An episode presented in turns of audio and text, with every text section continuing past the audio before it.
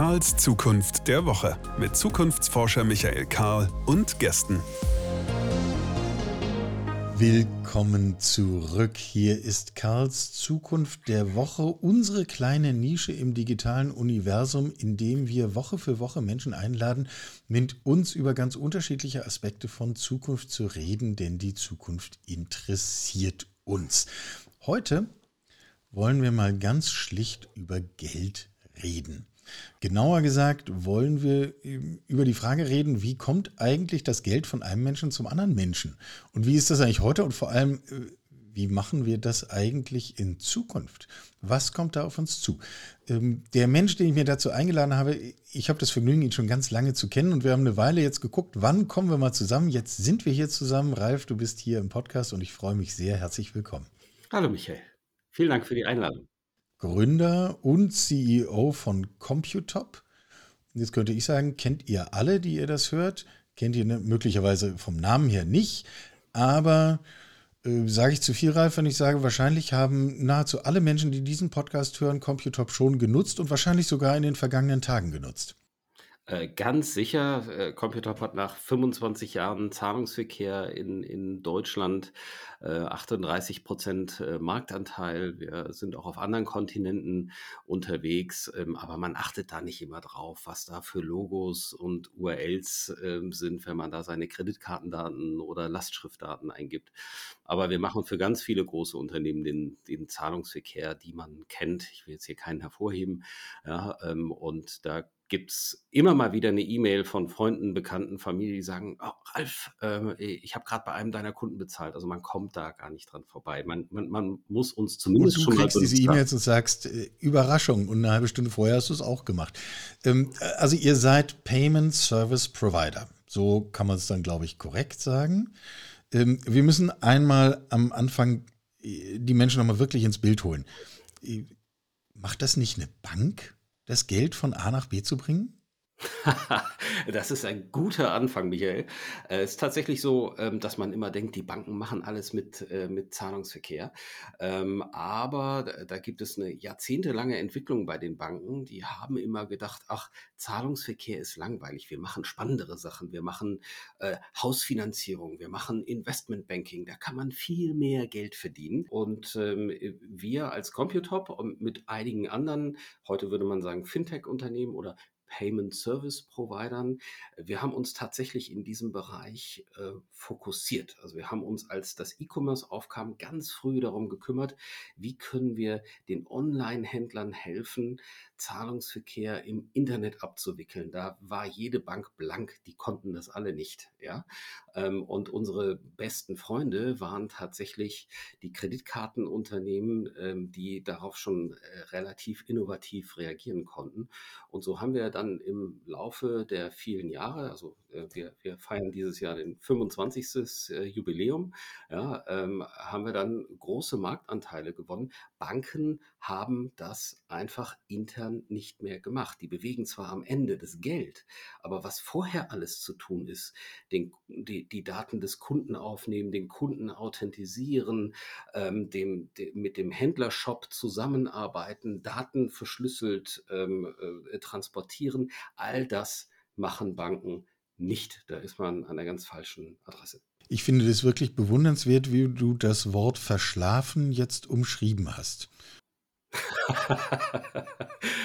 ich bin da auch gerne ehrlich. Also selbstverständlich, äh, das hören die Banken auch, wenn ich auf einem Bankenkongress bin. Ähm, selbstverständlich ähm, hat man da äh, viele Jahrzehnte verschlafen. Ähm, man hat null Innovation betrieben. Ja, also man erkennt das jetzt im Moment gerade an der Girocard. Ist insofern ein schönes Beispiel, weil die Banken diesen Fehler aus der Vergangenheit gerade gut machen. Jeder von uns hat eine Girocard, ja, aber sie wird jetzt erst im Jahre 2021, 2022 wird sie jetzt erst digital.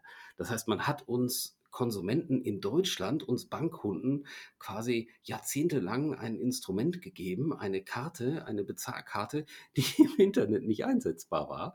Und offenbar hat das keiner komisch gefunden bei den Banken. Und natürlich hat man da Zeit verschlafen, aber mir gefällt das Beispiel, damit das nicht ganz so böse klingt, weil es wird ja jetzt gerade nachgeholt. Abgeholt. Ja. Und wir wollen ja jetzt hier auch nicht Bankenbashing betreiben. Da, dazu müssten wir uns nochmal zu anderer Gelegenheit verabreden und, und, vielleicht noch ein paar Leute dazu und dann würden mir auch welche einfallen. Aber das äh, ist ein anderes Thema. Wir wollen ja über, über Geld und Bezahlen der Zukunft reden. Ähm, ich fange mal ganz schlicht mit mir an. Ich gehöre zu den Menschen, die schon lange nie Bargeld dabei haben. Ähm, das gibt manchmal unschöne Erlebnisse, aber äh, gut, so ist es halt. Ich habe halt nie Bargeld in der Tasche. Und mich nervt schon, dass ich eine, überhaupt irgendeine Karte haben muss. Und in Wahrheit habe ich das ganze Portemonnaie voller Karten. Und das Handy ist ja auch noch da. Und die Uhr. Und also ich finde, wenn ich ehrlich bin, ist das alles Theater. Warum reicht nicht mein Finger, meine, meine Iris, mein irgendwas? Ich will das, ich will das alles nicht. Habe ich Hoffnung? Ja, hast du. Ähm, also erstmal, ich würde von würde beichten, obwohl ich ja eigentlich nicht sollte. Ich habe immer noch so ein paar Scheine in der Tasche, ja, zur Not, um mich dann zu retten, wo du sagst, das wird dann unangenehm. Ähm, aber natürlich ist Bargeld äh, für die allermeisten äh, Menschen ähm, völlig überflüssig. Ja, ähm, man äh, eigentlich braucht man es nicht mehr. Ähm, aber die Wahrheit zur Wahrheit gehört auch, ähm, dass äh, Bargeld äh, auch wirklich wichtig sein kann. Also es gibt auch in Deutschland, auch in Europa, überall auf der Welt gibt es, ähm, kenne ich jetzt so den englischen Begriff unbanked people, also Menschen ohne Bankkonto. Wir haben eine gesetzliche Pflicht der Banken, ja, ähm, auch armen Menschen ein Konto zu geben. Ja, aber das ist dann ähm, alles immer sehr rudimentär. Ähm, aber insofern deine Frage war ja, kann mir geholfen werden? Ich will das Bargeld nicht mehr. Ja, wir haben vorhin erwähnt, ja, äh, wir haben von den Banken jahrzehntelang die Girocard bekommen und die Banken sind so stolz darauf, dass die Girocard so häufig genutzt wird. Aber diese Girocard, die konnte ja fast nichts. Ja, ähm, das war wirklich eine ziemlich dumme Karte. Ja, während andere Visa, Mastercard, Amex, Diners, JCB, ja, ähm, von den Chinesen wollen wir mal gar nicht reden mit Alipay und WeChat, die haben ihre Systeme so viel weiterentwickelt. Die haben an, tatsächlich an den Bedürfnissen, auch an den modernen Bedürfnissen ähm, der Konsumenten ausgerichtet, ja, während ähm, die deutschen Banken mit der Girocard immer nur analog unterwegs waren. Deswegen kannten wir Deutschen überhaupt nicht die Möglichkeiten, ja, die man, die man hat, wenn man wirklich ein gutes Zahlungsmittel hat, ja, ein flexibles Zahlungsmittel. Ja. Ähm, das hat dann dazu geführt, dass immer gesagt wird, oh, wir Deutschen, wir lieben ja das Bargeld. Das ist aber nur die Hälfte der Wahrheit. Wir haben diesen positiven Effekt, was man mit einem guten Zahlungsmittel alles machen kann, online, im stationären Handel, den, den haben wir einfach nicht gehabt, weil wir von den Banken dafür nicht ausgestattet wurden. Über diese Bedürfnisse auf Kundenseite und die Frage, was wir denn dann alles mit einem solchen Bezahlakt auch anstellen können. Darüber reden wir gleich. Ich würde gerne einmal, nur dass ich es aus dem Kopf habe, äh, noch eine Frage zum Bargeld stellen, weil hierzulande ja gern behauptet wird, ich möchte nicht auf Bargeld verzichten, weil das so viel sicherer ist. Und wenn ich einmal nach Holland, Schweden irgendwo hingehe, dann hängt an jeder zweiten Imbissbude hier kein Bargeld, nur Karte, weil es sicherer ist. Ähm, ist Sicherheit überhaupt ein relevantes Thema, wenn es um Bargeld geht, oder ist das reine Geschmackssache? Also wenn es um Bargeld geht, bedeutet Sicherheit quasi Kosten aus Sicht des Händlers. Ja? Weil Bargeld muss man, wenn ich etwas verkaufen will, dann muss ich ja immer Bargeld auch wechseln können. Also muss ich Bargeld beschaffen, kostet Zeit und Geld. Ich muss Bargeld transportieren, das ist teuer. Im Zweifelsfall habe ich so viel Bargeld, ja, ähm, dass ich es äh, vom Sicherheitsdienst abholen lassen muss. Ja. Ähm, das Ein- und Auszahlen ähm, ist aufwendig. Ja. Also äh, diese, die, diese Sicherheit, ja, wenn man das so will, die, die muss ich mir erkaufen. Die ist nicht da von selber. Im Gegenteil. Ja, dieses manuelle Handling macht Bargeld für den Handel tatsächlich teuer. Und ähm, meine Frau ist ähm, halb Schwedin, ja, deswegen bin ich seit äh, Jahrzehnten jedes Jahr ein paar Mal dort. Und ich habe mich früher schon immer gewundert, wieso haben die denn so Schlangen vor den Geldautomaten? In Schweden gab es nie so viele Geldautomaten wie bei uns, ja, da war das noch viel unbequemer ähm, Bargeld zu holen. Und insofern ist es auch, also jetzt mal alleine an dem Punkt, Bargeld beschaffen. Schweden ist ein sehr großes Land, ja, ähm, ist nicht so dezentral wie hier bei uns, ja. Ähm, ist ganz schwer, die Distanzen auch äh, zu überwinden, ja, zumindest ein größerer Aufwand als hier in Deutschland. Ähm, und das Geld zu beschaffen, zu den nächsten Bargeldautomaten zu finden, ähm, ist gar nicht so einfach gewesen und wenn man dann ankommt, stehen da schon drei Schlange, ja, weil es einfach nicht so viele gibt. Also auch für den Konsumenten, wenn das hier bei uns auch einfacher ist, ist Bargeld kompliziert. Ich muss zum Automaten gehen, muss es rausholen. So, ist das sicher? Ich meine, ich habe es dann in der Tasche. Es ist halt so, so sicher, wie das Geld in meiner Tasche ist. Ja? Ähm, aber es ist eben nicht sicherer als die Karte in der Tasche. Ja? Ähm, das ist es nicht. Wir können dann jetzt noch vielleicht an einer anderen Stelle nochmal über Datensicherheit und, und diese Dinge reden. Aber ähm, äh, die, die, die Karte ist im Prinzip genauso sicher, zumal man ja auch noch Garantien bekommt, wenn die Karte gestohlen wird ähm, und damit Schindluder getrieben wird, äh, dass das dann gegebenenfalls von, von einer guten Bank ähm, auch ersetzt wird. Das trägt schon mal zum Verständnis bei, also jedenfalls zu meinem, und das ist, äh, ist ja schon mal was. Ähm, wir haben jetzt eben über schon ganz viele unterschiedliche Wege gesprochen, wie das Geld von A nach B kommen kann. Also von der Münze bis hin zu WeChat in China und äh, die Karten und äh, was noch nicht alles dranhängt. Wenn du auf die, auf die Strategie deines Unternehmens schaust, ihr müsst doch eine Vorstellung davon haben, was eigentlich in zehn Jahren davon alles nicht mehr da ist und was eigentlich in vor zehn Jahren ist jetzt eine Chiffre, lass es acht oder zwölf sein, ist mir völlig egal, aber sozusagen nicht morgen und nicht irgendwann, sondern so in absehbarer Zukunft, über welche Wege wir dann eigentlich hauptsächlich sprechen. Ähm, ja, wir haben eine gute Vorstellung davon, ähm, was uns in, in Zukunft erwartet. Ähm, und äh, wenn wir davon sprechen, ähm, was auf uns zukommt, dann ähm, ist das vor allem das Bezahlen äh, mit Authentisierung. Ja? Also das Bezahlen ist, läuft eben nicht mehr dann über eine Karte, sondern es läuft einfach durch einen Fingerabdruck ja, durch ein Gesichtsscan, ja, ähm, es läuft einfach ähm, über ein mobiles Gerät, das ich dabei habe. Das kann auch mein Auto sein, ist auch ein mobiles Gerät, ist halt ein großes mobiles Gerät. Ja, äh, ja. Also, er, erledigt das Auto. Ähm, die Bezahlung, das geht schon, das läuft schon, funktioniert bereits. Ja. Also das ähm Auto zahlt quasi die Tankrechnung selber. Ja, nicht nur die Tankrechnung. Kaffee ein kann auch schon mal die Blumen bezahlen, die ich jetzt gerade als Beifahrer bestellt habe. Auch, auch das geht. Ja, kann man auch machen. Ja. Ähm, äh, also, aber der, der, der Schlüssel zu allem ähm, in der Zukunft ist die Authentisierung, weil das ist ja auch de facto das Wichtigste, ja, wie die Daten von A nach B kommen, ob die wie früher, heute nicht mehr, auf einem Magnetstreifen sind oder ob sie wie heute auf einer kleinen Chipkarte drauf sind. Ja, ähm, das ist äh, tatsächlich gar nicht relevant. Relevant ist, äh, wer bin ich, ja, wie, wie werde ich erkannt und ähm, wie kann ich mit meiner Identität bezahlen. Ja? Wobei die Herausforderung an, an der Stelle tatsächlich ist, dass äh, solche Themen wie Identität und Datenschutz im Moment ähm, auf ähm, gesellschaftlicher Ebene oder auch auf politischer Ebene noch nicht gut gelöst sind. Es gibt keine Standards für Kommunikation mit Behörden zum Beispiel. Es gibt keine, keine Standards für Online-Identität, ja, ähm, die, die irgendwie von der Regierung vorgegeben wären. Ja. Ähm, da hakt es noch ein bisschen. Es wäre eigentlich schöner, äh, wenn wir bereits die, die digitalen Grundlagen hätten und tatsächlich dann nur noch ähm, über die Kommunikation für den Zahlungsverkehr reden müssten.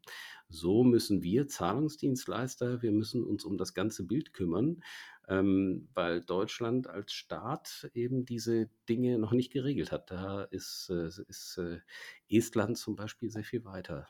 Unser Finanzminister stellt sich ja gerne hin und sagt, man könne nicht auf einmal 10 Millionen Überweisungen auslösen. Das ähm, kann man ihm jetzt glauben oder man kann es nicht. Ähm, das ist ja schon ein ziemlicher Schwenk, den du beschreibst, wenn wir bei diesem Zukunftsbild bleiben. Wer treibt denn das eigentlich? Also unsere Regierung, der politische Rahmen ist es dann schon mal nicht, wenn ich dir folgen kann. Wer, wer ist aber Akteur hier? Wer bestimmt eigentlich, wie die Zukunft von Bezahlen geht? Also die die Treiber für Innovation ähm, in der Vergangenheit ähm, sind bis, also sind, sind bis heute ähm, die großen Kartenunternehmen, ja, oder, also Visa, Mastercard, Amex, Diners, ne, äh, wie erwähnt, ähm, äh, oder eben die Herausforderer für Banken, jemand wie PayPal oder ähm, auch eine Klarna. Ja, ähm, oder auch die äh, chinesischen Player, die jetzt hier auf den, ähm, auf den Markt gekommen sind, ja, ähm, die teilweise sogar hier reguliert sind, äh, wie Alipay, WeChat, ja, und damit noch in Zukunft viel mehr machen könnten. Ob das jetzt äh, vor dem geopolitischen Hintergrund realistisch ist, äh, glaube ich eher nicht. Ja, ähm, aber die Innovationstreiber, das war deine Frage, die Innovationstreiber sind wieder nicht die Banken. Ähm, da ist, die sind eher Teil des Problems als Teil der Lösung, ähm, was, was die Zukunft des Zahlungsverkehrs angeht. Ähm, das sind die, die großen Kartengesellschaften, die sich äh, um Standardisierung und Innovation weltweit kümmern müssen. Ja? Und die deshalb auch von der Funktionalität des Zahlungsverkehrs ähm, sehr viel weiter sind. Also eine Kreditkarte kann viel, viel mehr leisten kann die jetzt, verträgt die jetzt noch 1000 Euro, ja, äh, wenn ich hier irgendwelche teuren Boxen oder ein Handy verkaufe? Ja, das ist die sogenannte Autorisierung. Ja.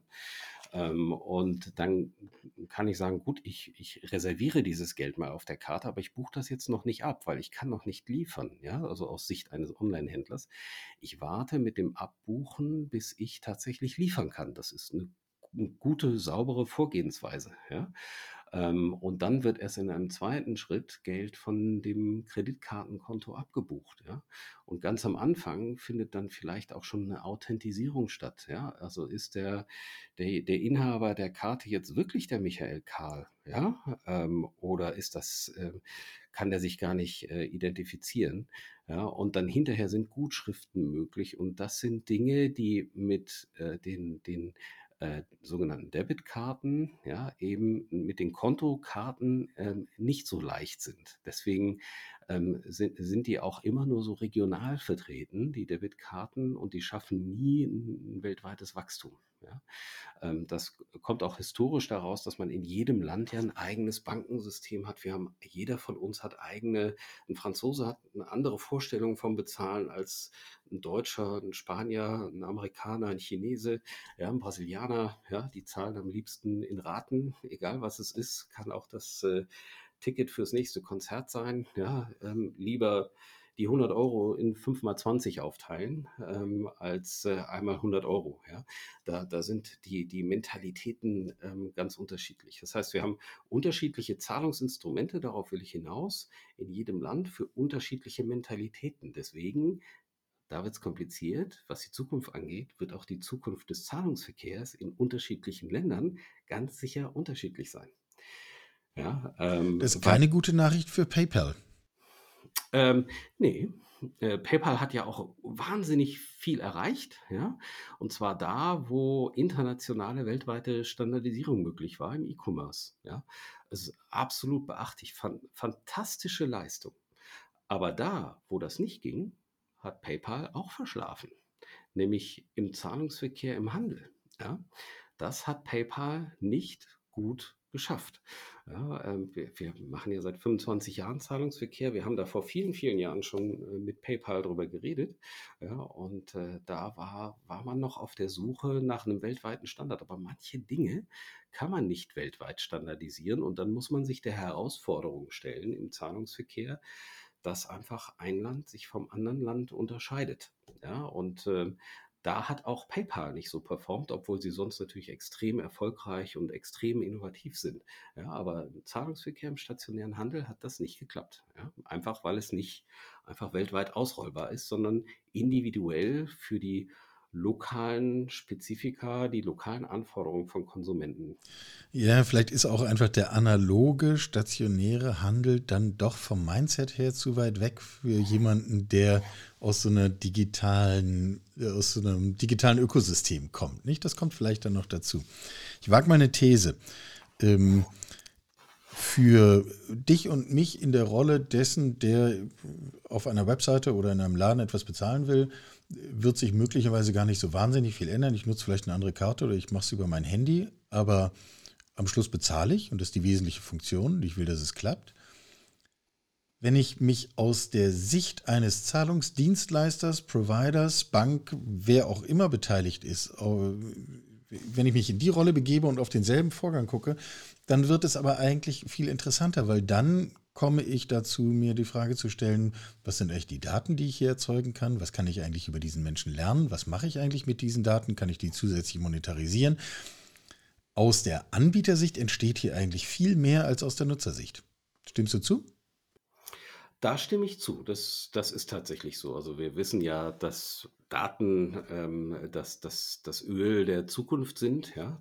Äh, wir brauchen das für Big Data, für, für äh, künstliche Intelligenz, um neue Erkenntnisse zu gewinnen. Wir können Muster in Daten erkennen äh, und, und, und. Man kann natürlich damit auch äh, zusätzliche ähm, Services, ähm, zum Beispiel im Bereich der künstlichen Intelligenz, ähm, aufsetzen, äh, die anonym sind. Achtung, ne? also keine, ich rede nicht von personenbezogenen Daten, sondern von anonymen Daten. Also wir haben im Zahlungsverkehr wissen wir natürlich, in welcher Region, an was für Daten, bei welchem Wetter und bei welchen Veranstaltungen ähm, äh, welche Produkte am besten verkauft werden. Ne? So, wenn ich jetzt in die Zukunft gucke, ja, ist ja unser Thema.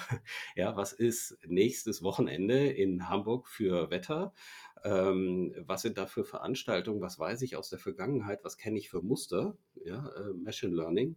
Ja, was kenne ich für Muster? Was werden da für Produkte gebraucht? Ja, ich kann also ähm, vorhersagen, ähm, was der Händler ja, äh, dort für ähm, Produkte lagern sollte, damit er am selben Tag noch äh, die Ware ausliefern kann. Ne? Und so kann man sich dann, äh, so kann man diese Daten auch positiv nutzen. Ja? Und das ist ja unmittelbar einleuchtend, wenn ich mir äh, nur einen schlichten Supermarkt vorstelle und wenn der Supermarkt vorher weiß, wie viel Hähnchenfleisch frisches brauche ich eigentlich am Wochenende, um den Bedarf zu stillen.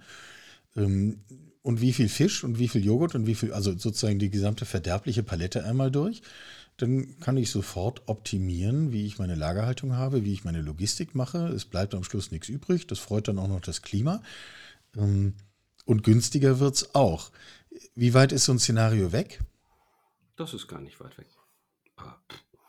Äh, vielleicht drei, vier Jahre. Machen wir es mal weit, machen wir es mal weit weg. Mhm. Ähm, kann aber schneller gehen. Also ist schon eine konservative Schätzung. Bei, bei, bei, Nachfrage kann das einfach gebaut werden. Ja. Ähm, die Frage ist, ob die Banken das bauen, eher nicht, ja, ähm, sondern das werden eher Dienstleister machen. Macht ihr sowas? Wir haben das genau das schon getestet, ja. Allerdings im Pilotprojekt ähm, und noch nicht ähm, äh, mit, mit Kunden. Wenn wir das perspektivisch mal vergleichen, ähm, was ist, was ist interessanter und was ist vor allem auch wertvoller? Ist wertvoller, dass, wenn ich Dienstleister bin und so eine Transaktion abwickle, abwickle dann kriege ich ja irgendwie dreieinhalb Cent oder keine Ahnung, wie, wie viel es dann im Konkreten ist, hängt ja von der Summe ab. Also ich kriege Geld dafür unmittelbar. Ähm, und es entsteht ein Wert in den Daten. Was davon ist perspektivisch interessanter und wertvoller? Das ist tatsächlich schwer zu sagen. Ähm, ich glaube, langfristig ähm, werden die, ähm, die Daten wertvoller sein. Ja, weil wir im, im Laufe der Jahrzehnte lernen werden, wie wir das, die, die, die Schätze, die in den Daten vorhanden sind, ähm, heben können. Ähm, aber ähm, wir, der Datenschutz hat ja auch seine Berechtigung. Dabei geht es, ich möchte das nochmal betonen, nicht darum, äh, personenbezogene Daten auszuwerten, sondern Muster in anonymen Daten zu erkennen und daraus zu lernen. Ja, da, da werden wir äh, wahrscheinlich noch, ähm, äh, noch sehr viel Potenzial haben. Ja, auch wenn man das nicht beziffern kann, ist es langfristig wahrscheinlich das, das wertvollere Geschäftsmodell. Ja, äh, ist insofern ja interessant, als dass ihr dann auf einmal nicht mehr nur Dienstleister, sondern ganz schlicht im Wettbewerb mit anderen Anbietern entlang dieser Kette seid. Den Mehrwert kann ja dann am Schluss nur einer erzeugen. Ähm, ja, das stimmt. Oder mehrere, man muss sich dann den Besten rausnehmen. Da muss man Ja, halt das sehen, dass man, der, das dass man der Beste ist. Aber die Frage ist, wer sitzt überhaupt auf solchen Daten? Ja? Wer sitzt denn auf solchen Daten? naja, also ähm, offensichtlich die Zahlungsdienstleister, äh, die Banken, wenn es um, ähm, wenn es um, um den Handel geht, ne, die, der, der Handel selbst, ja. Ähm, aber das zu bündeln, äh, zu analysieren und daraus Geschäftsmodelle zu bauen, ähm, das ist schon ähm, sehr interessant, also sowohl für den Handel als auch für die, für die Payment-Dienstleister. Und äh, Fakt ist, wir können das schon. Und die, die, wenn man sich, äh, wenn man sich damit beschäftigt, äh, dann bewegen wir uns jetzt da in einem Bereich, ähm, ähm, äh, das nennt sich Data Maturity. Also wer hat überhaupt die, ähm, äh, die, die Datenkenntnis, ja, die, die, äh, die Fähigkeit, zu erkennen, was man damit alles machen kann. Im Moment befindet sich die, die Gesellschaft oder die, auch die IT-Branche, der Handel in, in einem äh, Umfeld, wo man sagt, wir, wir wissen eigentlich noch gar nicht, was wir alles damit machen können. Äh, deswegen ist die Nachfrage auch noch so, so gering, weil, wir da, weil es damit noch viel zu wenig Erfahrung gibt. Aber man pickt sich tatsächlich immer so einen Bereich raus, wo man sagt, im Bereich Betrugsprävention oder im Bereich Vorhersagen, ja, ähm, da kann ich jetzt mit den Daten tatsächlich was anfangen. Da müssen wir alle noch lernen, ja, was da möglich ist. Du hast jetzt mehrfach gesagt, es geht um anonyme Datenauswertungen, es geht um Learnings von, von großen Szenarien, was braucht der Supermarkt in der Stadt und, und, und so weiter am nächsten Wochenende. Was, wenn ich das andersrum haben möchte? Also äh, wenn der Kaffeeladen meines Vertrauens, an dem ich sowieso jeden zweiten Tag hingehe, äh, hinreichend automatisiert erkennt, dass ich das bin, dann kann ich da doch einfach reingehen, mir einen Kaffee nehmen und gehen. Ich will doch eigentlich mit nichts weiter was zu tun haben. Ich will doch in bestimmten Situationen, dass ich erkannt werde. Ja, ähm, ich kann mich an ein Statement erinnern von ähm, einem Payment-Experten von äh, Rewe, war das, glaube ich. Äh, der sagte, ähm, Herr Gladys, ich, ich will doch eigentlich mit Zahlungsverkehr gar nichts zu tun haben. Ähm, ich will doch hier nur meine Ware verkaufen. Äh, wieso macht das nicht eigentlich jemand anders? Aber ich muss mich hier um, um die Kassen kümmern, um die Postterminals kümmern und so weiter. Ähm, jetzt klingt das so schön einfach. Sie, wir gehen rein, ja, ähm, und ähm, nehmen den Kaffee und ähm, gehen wieder raus. Das, das ähm, kann man ja heute schon. Ja, ja. Äh, gibt diese berühmten Amazon-Beispiele. Oder auch bei Rewe, ja, ähm, ne, das geht, ja. Ähm, aber die Frage ist, ist das jetzt weniger Aufwand? Also in, im Sinne dieses Statements, ich will damit gar nichts zu tun haben, äh, ist, ist diese Lösung sicherlich nicht, weil dann hängen überall Kameras, ich muss mich vorher mit dem Handy registrieren und, und einloggen. Ähm, also weniger Aufwand hat man dann ganz sicherlich nicht, sondern eher viel, viel mehr ja, in jeder Beziehung. Aber es dient äh, dem, dem größten Ziel, ähm, nämlich den Kunden ähm, zufriedenzustellen und es ihm einfach zu machen, wobei wir da vielleicht den Dreh mal wieder kriegen könnten zum Thema Payment. Eigentlich, wir waren gerade ein bisschen in den Daten versumpft. Ähm, Fakt ist, dass, dass, dass, dass die wichtigste Eigenschaft eines Zahlungsmittels, egal wo ich damit zahlen will, ist die Usability. Und was du beschreibst, ist natürlich die perfekte Usability. Ich brauche nämlich gar nichts machen. Ich gehe rein, und gehe wieder raus, habe meinen Kaffee und bezahlen macht irgendwer. Das funktioniert irgendwie. Ja, ähm, ist aber tatsächlich äh, technologisch im Moment extrem schwer zu erreichen. Ist vielleicht was für die ganz großen Player, für eine Amazon, für eine Rewe.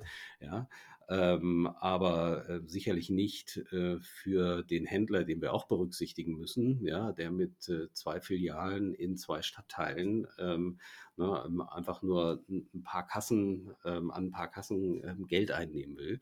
Insofern kann man darüber reden, ob das vielleicht die Zukunft in bestimmten Bereichen ist, ähm, aber sicherlich nicht für jeden. Der Aufwand ist einfach zu groß und wird auch zu groß bleiben für die allermeisten. An dieser Stelle machen wir jetzt mal einen Sprung ins Digitale, weil wir müssen ja schon dieses Stichwort Kryptowährung aussprechen, wenn wir schon über die Zukunft von Payment äh, reden. Und äh, das wäre jetzt nochmal Gegenstand von mehreren vielstündigen Podcasts, das wirklich in der Tiefe zu ergründen. Aber ähm, weil wir gerade aus dieser Ecke der Usability kommen, ist nicht genau diese Frage, wie einfach ist denn das, eine Hürde, über die all die ganzen Bitcoins und wie sie alle dieser Welt heißen, mutmaßlich nur sehr schwierig drüber kommen? Oh, ähm, da antworte ich sehr gerne drauf, Michael, aber äh, vorher würde ich gerne nochmal ähm, äh, würde ich gerne nochmal für die, für die Zuhörer ein bisschen systematisieren, bevor wir jetzt einfach von der Karte über das äh, War ein großer Sprung, ich gebe es zu. ja, Amazon Go äh, jetzt plötzlich zum, äh, bei den Bitcoins landen. Also aus, aus unserer Sicht als Zahlungsdienstleister, unsere Kunden sind ja erstmal die Händler, ja, und dann sind es die Kunden der Händler, die Konsumenten, ja. Ähm, und aus unserer Sicht ähm, bedeutet Usability, davon haben wir gerade äh, gesprochen, bedeutet Usability, dass es für den Konsumenten so einfach wie möglich sein soll. Und das ist tatsächlich ein ganz wesentlicher Treiber. Ja, immer wenn ein neues Zahlungssystem rauskommt, ist das der allerwichtigste Punkt. Mach es dem Kunden so leicht wie möglich. Sicher muss es sowieso sein. Und wann ist es komfortabel ähm, und sicher? Jetzt sprichst du noch was an, was Neues. Ja? Ähm, die Kryptowährungen. Ja? Äh, wir haben da als Computop haben wir sehr früh ähm, äh, schon Kryptowährungen angeboten, zusammen äh, mit, einem, mit, einem, Kunden von uns, ähm, Rakuten war das damals, ja. Ähm, und wir haben dann festgestellt, äh, Rakuten wollte das haben, wir haben dann festgestellt, es gibt nicht nur ein Problem mit der Regulierung, ja, war halt sehr früh, ähm, also mit der, äh, mit der BaFin, ja, ähm, sondern es äh, gibt dann auch noch ein Problem damit, dass, dass der Ruf beim, im Handel, der, der Ruf der Kryptowährungen, damals Bitcoin, ja, für am Anfang, heute gibt es ja noch andere, der war einfach schlecht, weil die Kryptowährungen ähm, ständig ihren Wert verändern, weil die Kryptowährungen häufig von Kriminellen genutzt werden. Also wenn mich einer erpresst hier mit irgendwelchen DDoS-Attacken oder sonst irgendwas, dann äh, will er immer in Bitcoin gezahlt werden. Komisch, ne? Ja? Komisch, ja. Also die Anonymität, die gerne so in den Vordergrund als Vorteil gestellt wird, die haben wir im ähm, wir Unternehmer ja auch schon von der anderen, von der hässlichen Seite erlebt. ja, ähm, und ähm, es wollte keiner haben, Michael. Ja, wir hatten diese Lösung und keiner wollte sie. Ja? Ähm, so, das, das ist erstmal die, die erste Erfahrung gewesen. Ähm, und ähm, dann kommt dazu, dass es ähm, extrem kompliziert ist, ja, die, die Apps zu installieren und auch gefährlich. Also ich vergesse mein Passwort, dann kommt da niemand mehr ran. Und inzwischen muss man sagen, die seriösen Anbieter, die sich damit ähm, auseinandersetzen, äh, die kümmern, haben sich selber um Regulierung gekümmert, also wie eine Bank von, äh, von unserem deutschen Regulierer, zum Beispiel von der BaFin oder auch im Ausland, äh, kontrolliert zu werden, dafür zu sorgen, dass die Kundengelder sicher sind, äh, wie das auch bei einer Bank der Fall ist. Ja? Ähm, das gibt es zwar schon, aber das gibt es äh, noch nicht auf einem Level, der einem Konsumenten wirklich Sicherheit geben kann. Erleben wir gerade wieder, ne? ähm, FTX, ähm, die, die äh, Börse ist eingekracht, jetzt dann äh, folgt der Wert des, äh, der, der Kryptowährungen, der folgt gleich obendrein. Ja, ähm, also ich persönlich, das ist jetzt aber eine Meinung, ja, ich persönlich sehe einfach keinen Grund. Ich weiß nicht, wofür ich ähm, Bitcoin brauchen sollte oder wofür meine Kunden einen Bitcoin brauchen sollte, weil die vielen Verfahren, die ich vorher schon erwähnt habe, äh, die gibt es ja schon. Die sind schon auf alle möglichen Bedürfnisse vorbereitet. Ja? Ähm, in, insofern sehe ich für Kryptowährungen, zumindest für die Privaten, ähm, wenig Zukunft, ja, was den Zahlungsverkehr angeht. Als Assetklasse, also wenn ich Kryptowährungen wie, wie, wie Aktien behandle, meinetwegen, aber im Zahlungsverkehr sind Kryptowährungen. Über den Zahlungsverkehr reden wir ja jetzt. Es ja. würden mir noch andere Use Cases mit Data Management und, und ähnlichem einfallen. Äh, da kann man dann nochmal ganz anders diskutieren. Aber wir reden ja jetzt explizit nur über Bezahlen und vielfach wird ja Blockchain mit Bitcoin gleichgesetzt als Zahlungsmittel. Ich hätte. Ich muss noch, muss noch was zu den Kryptowährungen sagen, bevor du ja. das Thema äh, wieder wechselst. Ähm, das ist alles, äh, die, diese schwierige Situation ist richtig für, für generell für Kryptowährungen wie den Bitcoin. Ja, ähm, sie, das, die Lage verändert sich äh, dramatisch, wenn wir überlegen, dass man auch einen Krypto-Euro haben kann. Ja, also wenn die, wenn die Europäische Zentralbank, die EZB, ja, und da ist sie bereits dran, entscheidet, wir bauen für Europa ein, eine europäische Kryptowährung und die ist eins mit dem Euro. Dann sind schon mal die, erstens die Schwankungen weg. Zweitens haben wir im Hintergrund ähm, etwas, das noch sicherer ist als die Bank, nämlich die Zentralbank, ja, der die Währung zuzurechnen ist. Ähm, das heißt, wir können uns auf den Player verlassen und wir können uns auf das Geld verlassen. Ja, also eine ähm, Central Bank Kryptowährung, ja, also Zentralbank Kryptowährung, der ähm, würde ich eine Zukunft geben und da laufen übrigens auch ähm, im Moment Pilotprojekte, die sich damit beschäftigen, wie muss das funktionieren? Ja, da haben wir uns auch mit beschäftigt. Ja, wie, wie, wie muss das für den Konsumenten aussehen, damit er das gerne macht? Ja, wie, wie muss der Ablauf sein? Ja, damit der Krypto-Euro, der mit Bargeld gleichzusetzen ist quasi, ja, ähm, dann ähm, auch für das Bezahlen im Internet eingesetzt werden kann. Und es wäre ja auch die, zu definieren, was dann das unterscheidende Merkmal ist. Denn wenn ich hinterher nur genauso zahlen kann wie mit meinem Handy sonst auch, dann, dann bin ich ja noch nicht sonderlich weit. Ähm, was ich eben noch einwerfen wollte, es könnte ja eine Motivation sein, die müssen wir beide jetzt nicht teilen, aber ich könnte sie mir vorstellen, dass Menschen sagen, ich möchte eigentlich mein eigenes Geld und dafür durchaus gewillt sind, ein gewisses Risiko in Kauf zu nehmen. Und dafür sind ja wiederum dann so Technologien wie Blockchain ganz, äh, ganz vorzüglich geeignet. Wenn wir beide jetzt beschließen wollen, wir machen jetzt noch eine neue Währung, dann könnten wir das heute Nachmittag noch erledigen. ich bin mir nicht ganz sicher, ob es ganz so einfach ist. Ja gut, dann ähm, vielleicht zwei Tage, aber das ist jetzt. ja, naja, ähm, also da habe ich jetzt auch Zweifel dran, würde ich mich jetzt mal noch nicht dran beteiligen, bevor wir da länger drüber geredet haben, Michael. Was bringt uns, äh, was bringt es uns beiden, wenn wir eine eigene Währung haben? Eigentlich nicht viel. Ähm, ne, das Besondere an der Währung ist ja, dass es ein Tauschinstrument ist und je mehr Menschen dieses Tauschinstrument äh, benutzen können, ähm, umso besser. Ja, ähm, sobald du das einschränkst, also wir nennen das Closed Loop in unserer Branche, muss es dafür einen guten Grund geben. Ne? Mhm. Also beispielsweise, wenn ich jetzt, äh, es gibt Closed Loop Gutscheine, ich, du kaufst einen Gutschein im Laden und den kannst du dann auch nur in diesem Laden ausgeben. Ja, das wäre ein, ein Closed Loop System. Ne? Aber bei einer Währung macht das, glaube ich, nicht so fürchterlich viel Sinn. Jedenfalls fällt mir jetzt keiner ein. Ja, also ich habe so viele Themen gerade im Kopf, wo ich denke, okay, gut, das Bild von, wie wir eigentlich in Zukunft bezahlen, stellt sich doch ziemlich differenziert dar. Ähm, ich hänge unter anderem gedanklich noch an dem, was du geschildert hast, wie das in unterschiedlichen Ländern unterschiedlich ist. Und jetzt könnten wir noch länger darüber reden, was denn das bedeutet, wenn wir in diese Länder fahren und sich die Unterschiede immer äh, größer auseinandersplitten und wir dann mit sozusagen auch auf der Ebene mit kulturellen Phänomenen es zu tun haben. Aber Reise ist ein Thema für eine andere Folge. Für heute machen wir hier einen Punkt. Ich habe irrsinnig viel gelernt. Ralf Gladys, Gründer, CEO von Computop. Ich danke dir ausdrücklich für deine Einsichten. Nochmal vielen Dank für die Einladung, Michael. Soweit die erste Aufnahme unseres Podcasts. Und man sollte ja denken, das ist jetzt abmoderiert und damit ist das hier auch fertig. Warum geht dieses Audio weiter? Weil Ralf und ich im Nachgespräch festgestellt haben, eigentlich haben wir ein Thema vielleicht nicht ganz ausreichend beleuchtet. Und da hängen wir jetzt einfach hier noch ein kleines Stück hinten dran.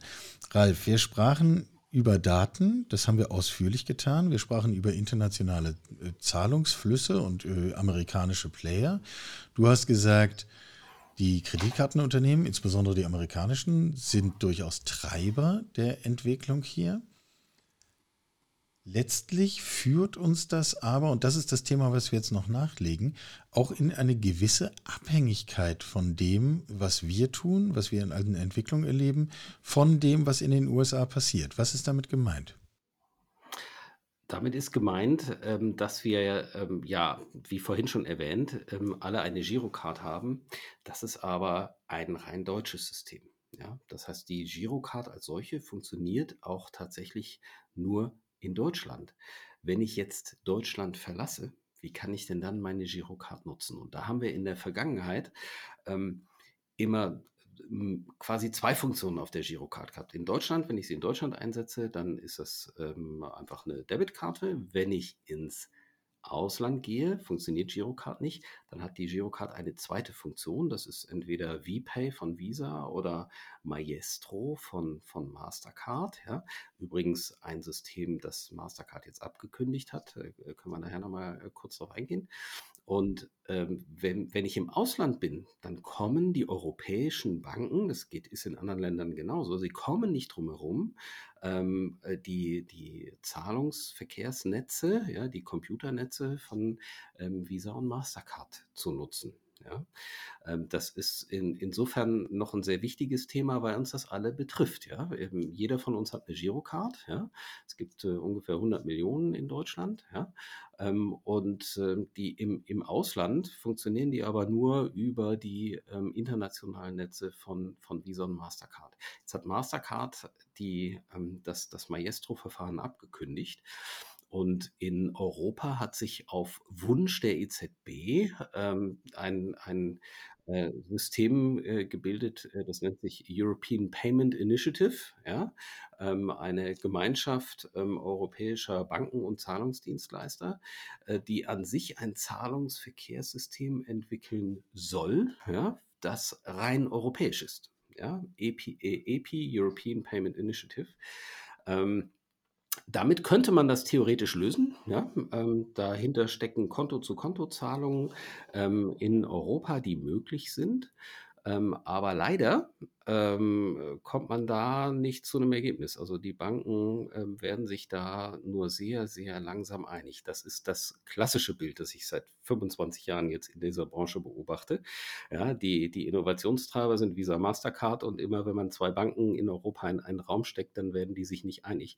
Das heißt, wir werden auch auf absehbare Zeit, ja, auch nachdem Maestro abgekündigt ist, weiter von amerikanischen ähm, Netzwerken ähm, abhängig sein, wobei das sind auch, auch europäische Unternehmen, ja, die haben hier einen großen äh, europäischen Footprint, sind auch ähm, hier reguliert. Ne? Es ist, äh, äh, ist jetzt nicht wirklich ein großes Problem, aber die, die, Abhängigkeit bleibt, weil wir einfach in Europa nicht innovativ genug sind. Und das, was EPI gerade nicht schafft, darüber haben wir vorhin gesprochen, das kann vielleicht durch den Krypto-Euro, an dem die Zentralbank arbeitet, ähm, ausgeglichen werden.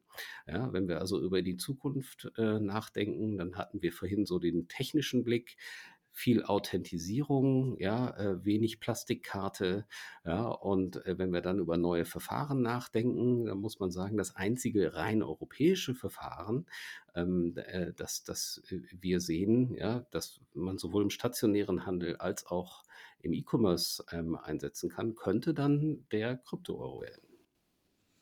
Und damit schließen sich ja dann nochmal zwei Stränge unseres Gesprächs. Um Interessante Betrachtungsweise. Der Krypto-Euro als Ausweg aus der mindestens für in Europa geltenden Abhängigkeit von amerikanischen Systemen. Genau, ja, das ist zumindest eine denkbare Zukunft. Ja, vielleicht äh, raufen sich die Banken ja auch noch zusammen, aber ähm, im Moment äh, gibt es da keine Ergebnisse. Wir wollen es ja noch nicht ausschließen und in Zukunft ist ja vieles möglich. Soweit diese kleine Ergänzung, ein Addendum zu unserem Podcast. Gibt mir die Gelegenheit, nochmal zu sagen, danke Ralf. Ja, gerne. Sie hörten Karls Zukunft der Woche, ein Podcast aus dem Karl Institute for Human Future.